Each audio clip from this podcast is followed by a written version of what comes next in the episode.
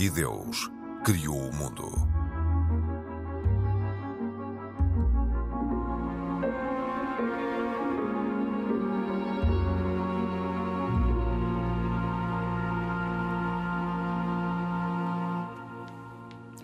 Bem-vindos. No início do ano, o Presidente da República requeriu a fiscalização preventiva da lei de eutanásia.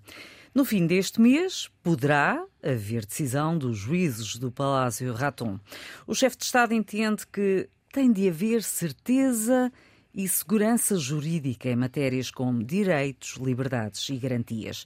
Depois de ter vetado duas vezes a despenalização da morte medicamente assistida e do chumbo em 2021 pelo Constitucional, os juízes voltam a ter em mãos um diploma polémico.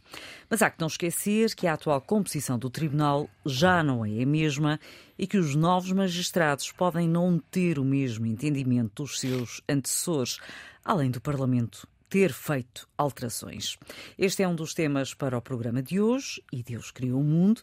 Sou a Cristina Esteves e nos próximos 40 minutos vou estar com Isaac Assor, Pedro Gil e Abdul Razak Seco, um programa da autoria de Carlos Quevedo, produção de Cristina Condinho, com trabalho técnico de João Carrasco. Bem-vindos a todos. Vamos começar precisamente por uh, este tema. Pedro Gil, e começo por si, sendo católico, não é aqui uma provocação, mas uh, temos esta decisão por parte do Presidente da República, que era uma decisão muito pedida uh, por parte de vários quadrantes da nossa, da nossa sociedade. O legislador, portanto, o Parlamento, uh, na sua opinião, manteve ou não conceitos indeterminados e é possível ou não densificar, objetivar mais os conceitos? Uhum. Bom, eu, como a Cristina também tirei o curso de Direito, eh, e, bem sei que o, o direito eh, não é o fundamento último de si mesmo. Portanto, porque o direito são textos produzidos pelos homens onde às vezes sabemos bem que existem até palavras complexas como as que acabou de dizer e que nós às vezes navegamos um bocado na maionese, como se costuma dizer, como na linguagem muito pouco jurídica, aliás, e ficamos sem saber bem o que é que as palavras querem dizer. E, portanto, está todo um, um trabalho de preenchimento do conteúdo das palavras que aparecem nas leis. Por isso, tipicamente, nós vamos à procura de um fundamento que esteja para além disso. Portanto, é, aquilo que determina aquilo que é correto ou não é correto, e o direito está um pouco em função disso, não é o direito que o diz. Por isso é que nós, tendo uma frase na, na Constituição que diz que a vida humana é inviolável, Sim. afinal vamos, temos-nos vindo a habituar à ideia de que não é inviolável, exceto quando é. Pronto. Mas também a Constituição fala em dignidade. Sim, dignidade, mas o, essa questão é muito interessante porque.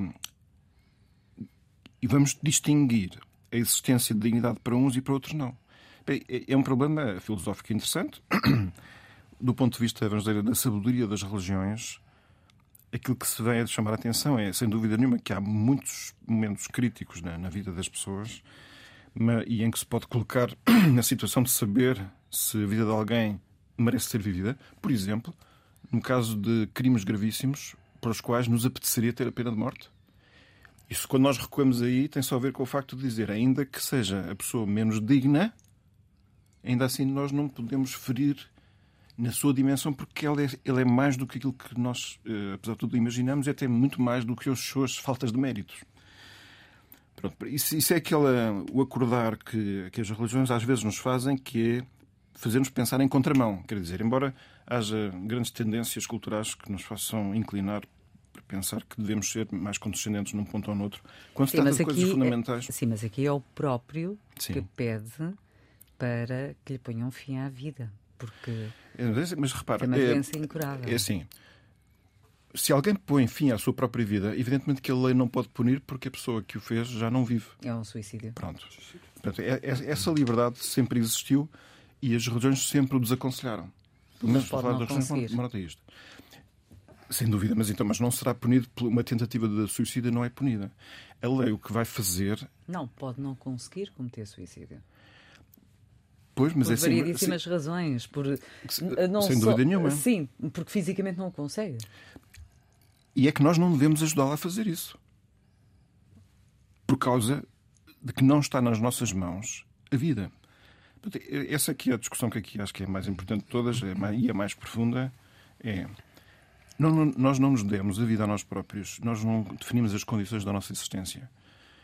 Claro que eu, eu- não estou a dizer que a vida não possa ser muito difícil, às vezes, para certas pessoas concretas. Portanto, eu- e qualquer pessoa que, eh, por causa da aflição da existência, possa ter cometido um qualquer gesto de perda de controle de si próprio e se elimina a sua própria vida, eu sou o primeiro a compreender. Mas nós aqui estamos a falar de um pensamento mais frio, que é o de dizer: não, há certas circunstâncias em que eu posso pedir a outras pessoas que eliminem a minha vida. E eu acho que é a altura de, de lembrar que o mandamento de Deus não é que não morrer. Portanto, o problema não é morrer ou não, porque todos nós morremos. O mandamento de Deus é não matarás. Não está nas tuas mãos, não tens competência para o fazer. E esse é, no fundo, é um dos problemas que está aqui mais presente, é conseguir ou não aceitar a nossa condição de pessoas que não definimos o mundo em que vivemos. Eh, Este é o... Se, se nós aceitarmos este tipo de pensamento, teríamos que mudar o, nome ao programa e dizer e o homem criou o mundo, porque então seria o homem a criar as condições da existência do mundo. Nós não, o mundo e a nossa própria existência são os dons. Cada um de nós, aliás, não, não, não tem responsabilidade por ter nascido homem ou mulher, ter nascido em Lisboa ou no sítio em que nasceu, de ter a cultura que teve, ter nascido no tempo, no calendário em que nasceu. Nós somos, aliás, uma caixa de surpresas para nós próprios. Eh, Ao longo do tempo, da Sim, nossa vida, nós vamos aliás, en- Muitos endurecendo. de nós achamos que eh, nunca iríamos cometer suicídio, ou achamos que nunca iríamos pedir a alguém a que quereríamos morrer, mas se calhar chega-se a uma determinada altura em que o sofrimento é tal eh, que queremos que alguém nos faça algo. Pois isso pode ser. Não? Embora, de qualquer forma, as, pessoas que têm mais experiência com estas situações limite dizem tipicamente, eu não sou uma dessas pessoas eh, que tem essa experiência de lidar com pessoas em sofrimento eh, assim grande, mas dizem que habitualmente a pessoa que não quer é estar sozinha no sofrimento. Então, o problema do sofrimento eh, torna-se mais insustentável quando nós damos conta de que a nossa dura experiência está a ser irrelevante para o resto das pessoas. E aí sim deve ser duríssimo. É o sofrimento com alguém ao lado que nos acompanha no sofrimento, ainda que o não resolva, esse sofrimento torna-se mais aliviado. E depois há aqui outro dado que é fundamental do ponto de vista religioso, que é não há nenhum sofrimento que a pessoa esteja abandonada de Deus. E essa é uma luz grande que ilumina todos os pontos da existência humana. E isso é uma das coisas grandes que as religiões podem trazer à humanidade. Deixa-me ouvir o Abdul exatamente sobre esta, sobre esta matéria. Hum, esta, esta, foi, esta é uma matéria muito controversa, foi há, há, há muito tempo que está a ser arrastada uh, no, nosso, no nosso Parlamento. Uh, em vários países tem sido, mas está em vigor a lei da eutanásia em alguns países. Poucos. Eh, Poucos. mas, mas está em vigor em alguns países, com a alegação da defesa da dignidade, da autonomia, da liberdade, eh, do fim do, do sofrimento da, da pessoa que pede precisamente eh, a eutanásia. Um, eu pergunto-lhe se há realmente dúvidas da, da parte do nosso Presidente da República, na sua opinião, ou pegando também na palavra, em palavras que li no Jornal Público, serão dúvidas espirituais? Poderão, poderão ser dúvidas espirituais, porque não é fácil tomar uma decisão de tirar a vida a alguém, seja ela em que circunstâncias forem. Um, e há pouco, quando o Pedro estava a falar, nós, quando passamos para a parte religiosa, também atribuímos estas questões de sofrimento também por questões de testes que Deus nos coloca no mundo, não é? Um, mas do ponto de vista do Islão, e de acordo com o Islão, a vida é o bem mais precioso que Deus deu ao ser humano. E esta, apesar de ser sua, não lhe confere o direito de ser abreviada ou terminada, seja de que forma for. Mas dentro do Islão também há quem defenda que há dois tipos de eutanásias. Então. Uma ativa e outra passiva. Se bem que a passiva possa não ser considerada eutanásia. E a ativa seria quando um, um médico, por exemplo, chega à conclusão de que o paciente não está em condições de viver uma vida digna e, e, e, e aconselho que uh, terá que pôr termo à sua vida de uma forma uh, aplicando ou, ou, ou, injetando alguma droga para letal. letal. Que seja letal, sim. Isto é claramente proibido aos olhos da religião. Qualquer coisa que seja provocada ou, ou qualquer morte que seja provocada é um ato que não confere ao ser humano tirar a vida a um outro ser humano, nem a ele próprio confere esse direito, porque a vida é um bem precioso e pertence a Deus. Por outro lado, se for uma questão, é, é a tal uh, eutanásia passiva, mas que não será eutanásia, se o médico achar que tem um paciente ligado às máquinas, que está uh, uh, com suporte artificial, e nessas condições, se achar que o facto de continuar ligado, depois de desligar, não tem como a sobrevivência do, do, do, desse indivíduo em forma uh, normal ou passará a ser uma, uh, um vegetal? vegetal, aí sim há uma abertura para que se possam desligar as máquinas e deixar que o, o, o indivíduo dura até onde durar. Mas terá que sempre ser uma morte natural, não provocada. Sim. Aliás, só para dar aqui um exemplo recente, o Papa Bento XVI, que, que morreu, ele morreu recusando ter ir para o hospital. Ir para o hospital. Portanto, é quando a pessoa morte prescinde natural. de um, um sobre-esforço terapêutico, porque é isso nós estamos obrigados. Portanto, e não mas, foi eutanásia. Mas, e não foi, claro, porque não provocou a morte de si claro. mesmo. Portanto, há certo tipo de opções que nós sabemos que, em princípio, trazem como consequência uhum. necessária a morte. Mas a morte não é um problema. O problema não é morrer. O problema é provocar a morte. Que isso é que não Mas aqui, aqui esta, esta legislação que se tem arrastado uh, anos, há muito tempo, um, vai ter uma decisão do, do, Tribunal Constitucional. Conforme eu disse logo no início do programa, a composição do Tribunal alterou. Uh, alterou. portanto, uh, poderão haver aqui algumas alterações também ao nível do entendimento por parte dos magistrados, dos juízes do Palácio Raton. Uh, também houve aqui algumas alterações no sentido de sanar algumas das inconstitucionalidades que tinham sido apontadas. portanto, estas, estas alterações de algum modo procuraram responder ao veto do, do Presidente Presidente da República e ao acórdão uh, do Tribunal Constitucional, na sua opinião, e, e, estes tais conceitos indeterminados como a doença grave e incurável, a lesão definitiva de gravidade extrema e sem possibilidade de cura, todos estes uh, uh, conceitos, de algum modo, ficarão, ficarão claros e, e sem dúvidas?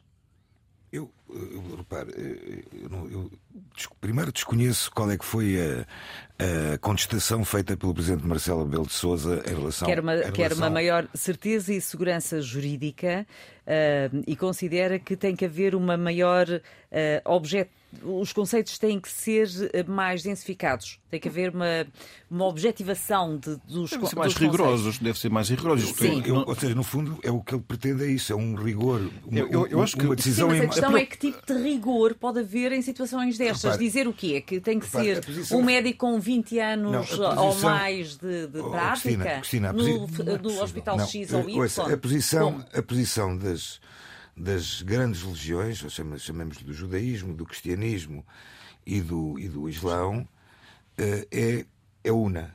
Pensamos que não deve haver aqui. Poderão haver algumas nuances que poderemos falá-las. Mas, eu, eh, mas é una e é contra. Uh, ou seja, o bem que não, nos, não, não, não, não é nosso. Ou seja, o nosso, o nosso corpo não nos pertence a nós, pertence a Deus. Uh, e se me permitir, deixe-me só fazer-lhe aqui um, uma pequena citação de uma. De uma de uns trechos de, de, um, de uma parte da, da Torá, neste caso Torá, Torá oral, da ética dos pais, do, em que diz claramente desta forma: Contra a tua vontade foste criado, contra a tua vontade nasceste, contra a tua vontade vives, contra a tua vontade morrerás. E contra a tua vontade terás que prestar contas perante o Rei dos Reis, o Santo, bendito seja Ele. E há, um, e há grandes comentaristas uh, judaicos, incluindo o, o, maior, na minha opinião, que é Maimónides, que pergunta assim: então, se é contra a vontade do ser humano nascer, viver e morrer, qual é então a vontade que o ser humano tem? Hum. Boa pergunta. Não, e, e, e, repare, e os comentaristas não têm resposta para isto. Porque, porque, hum. porque na verdade, uh, a vida no corpo da pessoa passa por várias provas. Nós passamos na nossa vida por várias provas. Ou seja, nós, nós temos alturas em que estamos exuberantes, felizes, outras que estamos tristes, estamos doentes, estamos depressivos, mas a lei judaica diz claramente, e Maimónides, voltando a referir Maimónides, no seu livro de, leis, o, um, uma das maiores compilações de, de documentarismo, documentário rabínico, o ser humano não é dono do seu corpo, não tem o direito nem de prejudicar. Ou seja, qualquer coisa que seja no sentido de prejudicar o seu corpo, não, não é só tirar a vida. Flagelação. Uh, tudo o que seja, imagine. Uh, hoje em dia fala-se, estamos agora a falar da, da, eutanásia, parece que eu vou dar agora um exemplo, se calhar uh, não tão importante, mas cara, que demorou tempo a ser feito, mas que está a ser feito. Por exemplo, quanto tempo demorou nas escolas dos jovens a deixarem de haver doces guloseimas à venda, à venda indiscriminadamente que os jovens consumiam e que lhes fazia mal, ou seja, prejudicava o seu corpo. Ou seja, estávamos também a prejudicar o nosso corpo. Ou seja, tudo o que seja para prejudicar o corpo. Agora, o Babdul falou aí muito bem. Uma coisa que podemos chamar como a eutanásia passiva, mas que não é uma eutanásia no fundo, que é, e o judaísmo permite-o, em casos terminais, em casos muito especiais e segundo a orientação sempre rabínica, ou seja, não é só os médicos, portanto, ou seja, Sim. uma parte, uma parte espiritual também, as máquinas podem ser desligadas. Sim. E eu dou-lhe um pequeno exemplo pessoal. Eu estive ligado às máquinas durante 30 dias. Em 5 anos. Um acidente. Eu não imaginei, nem imaginaria nunca meu pai, que já faleceu, a minha mãe, que felizmente está viva, vida até aos 120 anos, derem, darem autorização para desligar a máquina uma, do seu filho. E porquê? Porque tiveram sempre também a esperança, não só a lei, mas também a sua esperança de vida e a sua crença. Sim, mas não havia morte cerebral. Ouça, eu estive em coma durante 35 dias. Sim, uh, ou mas seja... não havia morte cerebral. Sim, mas, assim, mas, a definição de morte cerebral é outra, oh, Cristina. Eh, como é que define a morte cerebral? Mas, a... mas é diferente. É que a morte cerebral e a morte física. em coma. Repare, coisa é haver morte eu, cerebral eu dou-lhe eu dou um exemplo. num estado eu dou-lhe eu dou-lhe eu dou-lhe desculpe, deixe-me terminar. Vou-lhe dar só um exemplo mais. Um Estado judaico, Israel. O Estado de Israel uh, tem têm transplantes. Há transplantes. Fazem-se transplantes. Os transplantes, muitos deles, como sabe, só podem ser feitos até determinada altura, inclusive que a morte física não esteja, mas que seja uma morte cerebral. Ou seja, a morte cerebral, a definição de morte cerebral é uma coisa muito vaga. O que é que é uma morte cerebral? É o quê? Para os clínicos não é. Pois é, mas é imagino é que há alguns critérios. Uh, não, não é vaga. Há muitos critérios, Cristina, há muitos critérios. Não, clinicamente não é vaga. Há muitos critérios, repare, uma, uma morte cerebral. Uma morte cerebral. Eh, o óbito é declarado, uh, havendo morte cerebral, com critérios muito assertivos e muito restritivos. Então, mas se há morte cerebral, há morte física. Se, se, se... Estando ligada às máquinas, os órgãos continuam a, a, funcionar. É assim, se, houver, sabemos. se houver a morte, na questão do eutanásia não se põe, porque se a pessoa está morta, já está, morta. Está morta, não há eutanásia. Se está morta, se está morta não, está, não há eutanásia. Mas é cerebral. Morte cerebral. Mas, é, mas, mas os órgãos continuam a funcionar. E por isso é que se fazem alguns transplantes nessa altura. Sim. Mas era Não, a questão não- que o Abdul falava, por exemplo. Eu- a desligar as máquinas, por exemplo, na questão da morte cerebral, Não, mas isso, isso o judaísmo, mas o judaísmo permite isso também. Sim. Permite isso também. não no seu caso, porque trouxe à colação o seu caso. Eu dei o exemplo- estava- não, eu dei o exemplo da estava quest- em morte cerebral. Não, eu dei o exemplo, Cristina, eu dei o exemplo do que é que é alguém que tem um filho, uma filha, querido. um, um familiar, um, um ente querido, ligado a uma máquina, a sua disposição de, de um momento para o outro, sem uma lei claramente regulamentada, poder de repente desligar uma máquina. Aliás, nós tivemos um caso recente, não sei se estarão recordados, salvo erro, ficou resolvido eh, no início do ano passado, se não estou em erro, de uma criança eh, que esteve ligada às máquinas ainda muito durante, ainda bastante tempo, eh, no Reino Unido, em que os pais fartaram-se de recorrer Sim, à justiça, exatamente, mas a criança estava em morte cerebral. Mas não desligavam as máquinas, porque os pais não deixavam. Os E- pais não deixaram. os pais não deixavam, mas estava em morte cerebral. E teve que ser com só depois de várias decisões judiciais é que as máquinas acabaram por ser desligadas. Agora, a- um, ainda nesta questão, uh, e só para fazer uma última ronda, eu gostava de saber, uh, não obstante todo o pensamento que vocês têm e que está adstrito à religião uh, que, que professam, eu pergunto-vos hum, se não têm dúvidas, quaisquer dúvidas sobre este assunto. Eu pergunto também, faça, coloco esta questão, porque, como nós sabemos, no Parlamento esta é uma- é matéria eh, muito controversa e no Parlamento eh, houve partidos, normalmente os partidos dão liberdade de voto porque estamos perante uma matéria de consciência. Pedro. Bom, eu devo dizer que reconheço que tenho alguma dificuldade em compreender que em coisas verdadeiramente importantes os- os partidos não tenham opinião definida. Mas, mas verifica-se, é um facto. Mas é uma matéria de consciência. Daí a Mas é tal que as- eh, eh, liberdade de voto. Sim, as matérias são de consciência. Eu, eu- o ponto aqui importante é, eh, que eu acho que é, que é o mais relevante, é quando dizemos que é de consciência, não significa que ele seja subjetivo. Quer dizer, é, é possível ter um pensamento sobre as questões de relevo. E um partido pode definir como parte da sua identidade a defesa de certas convicções.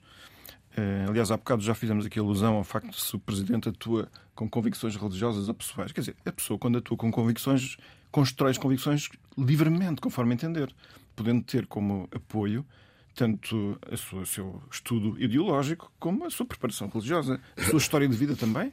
Há pessoas que, por exemplo, Passos Coelho escreveu um artigo sobre a questão da eutanásia que tem muito a ver com o seu percurso biográfico também, por causa das questões da família dele, o sofrimento e as incapacidades. Portanto, eh, eu acho que que uma pessoa construa as convicções também com fundamento religioso não diminui a qualidade das suas convicções. Nós, na, na democracia, apreciamos precisamente a diferença e um dos aspectos do respeito pela diferença é que cada um construa as convicções as entender. Agora, habitualmente esperamos que a pessoa consiga explanar as suas razões. Quer dizer, porque razão é que pensa de certa maneira. Embora aqui no- no- nos argumentos apresentados não haja nada taxativo que nos mostre esta, esta questão espiritual. Portanto, é uma questão de interpretação. Sim, como, porque, lá está, porque o direito não se fundamenta em si próprio. Ele precisa sempre de algum preenchimento. E neste caso concreto, já Aliás, é agora, uma, pra- uma- é das- uma prática de usos e costumes também, não é? Sim, e em quase todas as matérias eh, Claro. que estão previstas no direito, isto é, mas não há aqui nada de especial. Eu, eu, de qualquer forma, gostava de fazer relembrar aqui que uma pessoa, por exemplo, como Joana Amaral Dias, eh, no Diário Notícias, num artigo de opinião em dezembro, diz que ela própria, ao fim deste tempo todo, em que este tempo todo, os últimos 10 anos em que a eutanásia vem de vez em quando à superfície, ela diz que está-se a dar conta de que o tema tem melindre. Porquê? Porque nós estamos a definir em que termos é que a decisão da morte de uma pessoa, em vez de ser a sua escolha pessoal, é entregue às mãos de outros, porque a pessoa estaria num estado de incapacidade ou de limitação da sua liberdade e precisava de ajuda de outros. Então ele diz: Mas espera aí, então se nós legitimamos a eutanásia por ser uma manifestação da liberdade, em que termos é que estamos a permitir que a sua decisão seja tomada por, outros, já que a sua liberdade está comprometida? Como é que eu sei que naquele momento a pessoa está livre? Portanto, ela levanta questões muito interessantes. além de chamar a atenção de outros efeitos colaterais que leis como estas têm, que é o facto de, de não obstante haver esses casos limite que a nós nos suscitam até dúvidas e até compaixão, não é? porque sabemos que o sofrimento muitas vezes é terrível, mas é que com base nisso, em muitos países, ou melhor, nos poucos países que aprovaram a eutanásia, se verifica uma multiplicação dos casos em que a eutanásia está a, a, a permitir. E depois, ainda por cima, e esse ponto nos interessa a todos, é que já não é só que se, diga, se dê à pessoa uma, essa suposta liberdade de querer extinguir a sua vida, mas é quando se quer obrigar o sistema a que seja colaborador disso. E às vezes até restringir a objeção de consciência de uhum. quem não, não, não, possa, não, não consiga sentir-se confortável em colaborar nesse sistema. Portanto, isto são os outros efeitos relacionados com esta lei. Mas, enfim, é, é daquelas coisas que nós estaremos cá para monitorizar e ver como é que as leis são aplicadas. Eh, podemos, eu considero que uma lei dessa, se for para a frente, e, e com deve... a convicção dos juízes, que se calhar podem ter convicções diferentes, que as construíram também com as suas convicções religiosas. Sim, etc. mas uma lei destas Sim. não pode dar aso a várias interpretações, tem que ser muito objetiva. Pois isso é a preocupação do Presidente pelos vistos, mas eu, de qualquer forma, acho que as leis são como todas as leis. Portanto, aquilo que mais garante a saudável interpretação das leis é que o, o substrato cultural, a mentalidade das pessoas seja boa e positiva, porque senão não vai ser nunca. O direito, não nos, em última análise, não nos defende. Eu sei que essa tem sido a esperança que nós depositamos até em documentos como a Declaração Universal dos Direitos Humanos, mas verificamos que essas palavras não têm força suficiente para proteger e afirmar os valores. Sim. Os valores têm que ter outras fontes. Estás-me a ouvir, Abdul? Alguma vez teve dúvidas? Não, dúvidas não tenho. Também, certezas também não.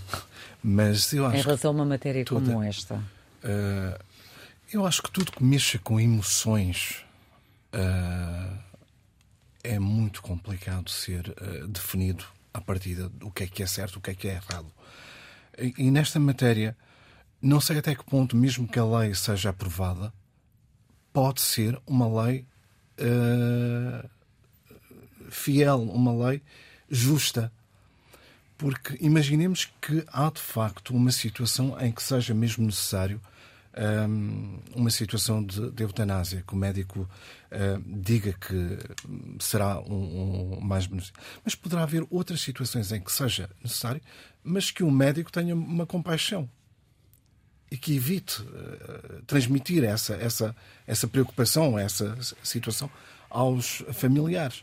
Portanto, não há aqui uma regra definida e não, não poderá haver, porque estamos, a, estamos a, a, lidar com emoções e com pessoas e com seres humanos. Não acredito hum. muito. Há pouco, o, o, só para, para rematar, antes de ir ao Isaac, Uh, logo no início da intervenção, o, o Pedro falava uh, de várias situações que, que uh, nos provocaria na questão da dignidade, que se calhar até se falava da, da, pena de morte e há quem considerasse que, que até deveria haver pena de morte. Eu, eu pergunto-lhe se países que têm a pena de morte não devem considerar também a eutanásia? Ou são coisas completamente dispas? Eu, lamento estar aqui a intrometer, não é? mas, mas eu, eu acho que essa é, um, é uma objeção relevante.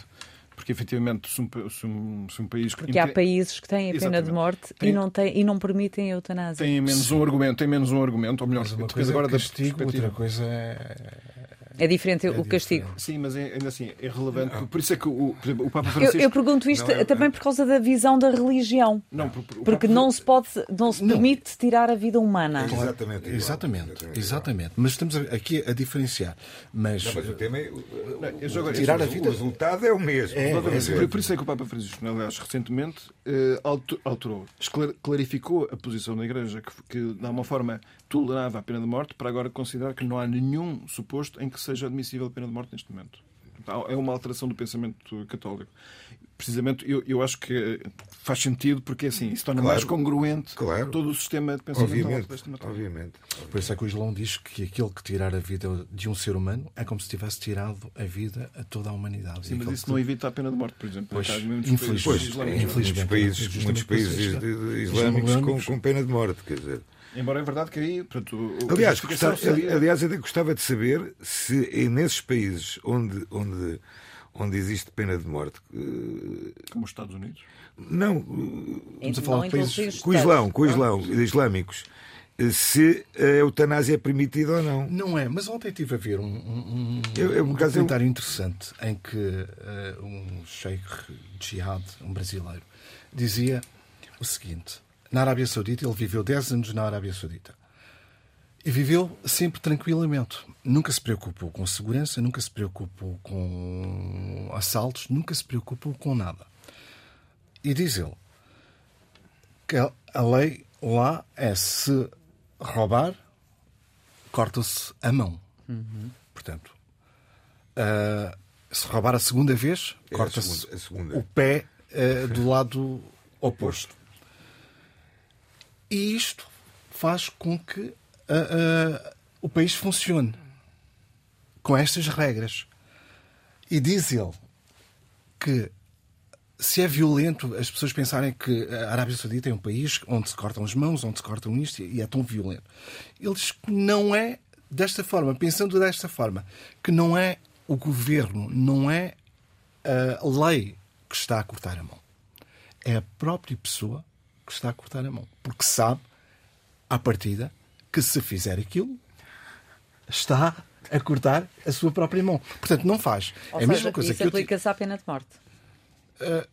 Sabe que pratica num cri- um determinado tipo Eu não de sou a favor, mas está previsto se- em que pode ser punível com pena de morte, portanto é ele próprio que se está a pôr na forca. Isso- Eu distancio um bocado desse isso- argumento porque eu, quando, eu em Direito tinha um eu professor, um professor de Direito Fiscal que dizia assim que os impostos são voluntários. Sim. Um a pagar- É só pagarmos. Porquê? Porque Estamos tramados. Não, não, não é isso. Que. Não, o senhor não quer pagar o imposto sobre, uh, o- sobre o IVA, é uma questão de não comprar as coisas. Claro que este argumento isto é uma falácia, não é? Isso é Não, mas é que é assim. completa, completa. É, Quer dizer, eu estou a dizer agora a falácia da parte deste argumento. Bom, se do- mas eu acho que agora eu- em alguns não, mas- países, tínhamos os alimentos sem IVA, não é? Portanto, ainda, nos consegui- ainda conseguiríamos sobreviver. Em Portugal, não. Não, mas, neste, não, mas, é- mas, é- mas repare, é- a questão que se levanta é esta. E eu, eu isso, e acho que eh, é, é pertinente pensar-se assim.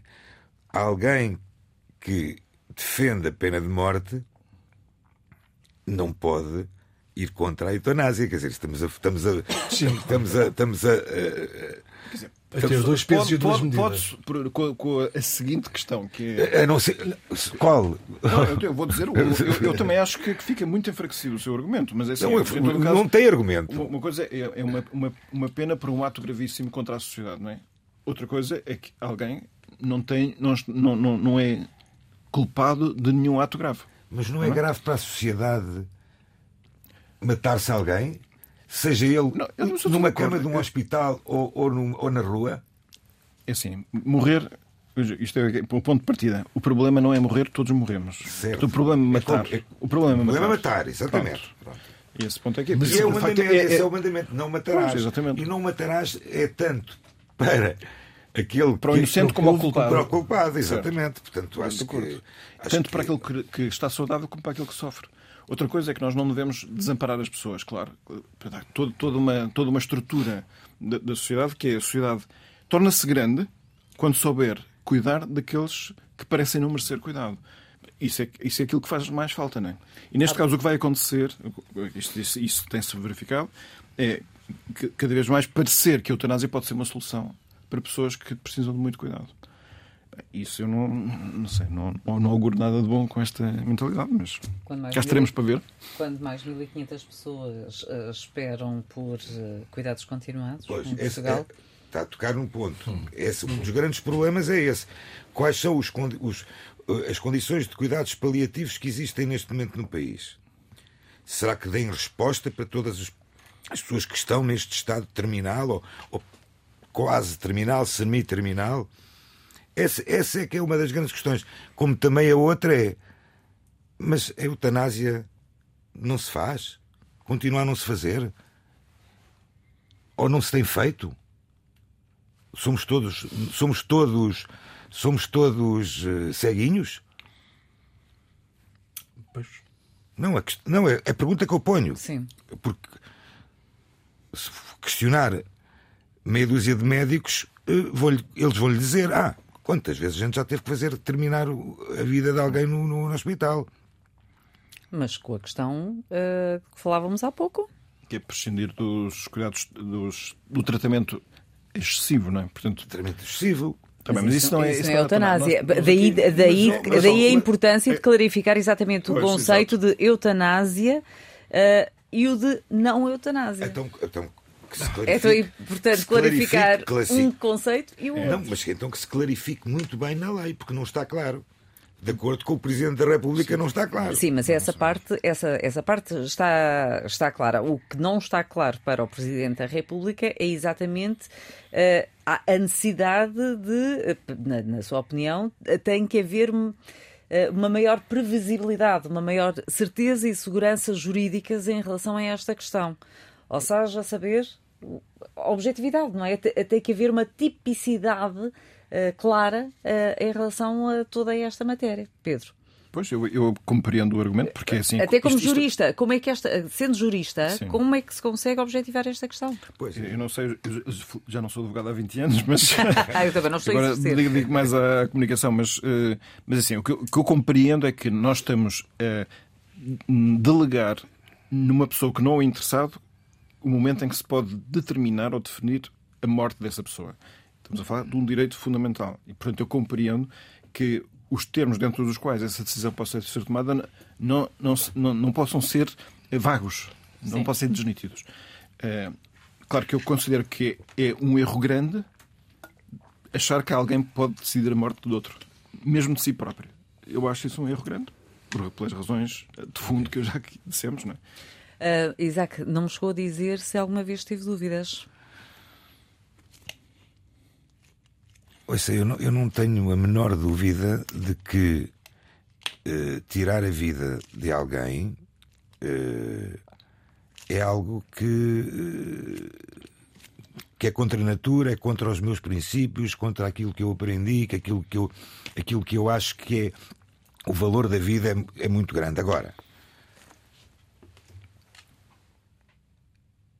eu acho que, graças a Deus, não tive até agora nenhuma experiência de vida que me, que me levasse a pensar essa situação, mas, mas uma coisa lhe garanto é que eh, prolongar o sofrimento, prolongar o sofrimento, isto, isto é uma posição minha e, e, e sustentada até um, com, com a minha crença sustentar o sofrimento, ou seja, prolongar o sofrimento, prolongar a vida de uma forma que medicamente não está garantido que, tenha algum sucesso, Sim.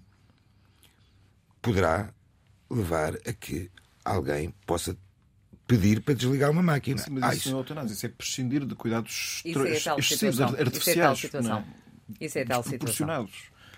É, porque é mesmo assim, é, é uma diferença. Aliás, aliás, há uma outra situação que eu acho que também seria muito, muito, possível, que Sim. era, por exemplo, alguém. Isto é um exemplo. Eu, sou, eu não sou de forma nenhuma uh, nenhum jurista, nem, nem, nunca na vida fui advogado, nem quero ser só sócio do diabo. Uh, uh, que era. Obrigado, obrigado por, parte do por, por exemplo, por exemplo, por exemplo, por exemplo, e, e no judaísmo eh, discutiu-se isto eh, em algumas responsas rabínicas sobre isto, que é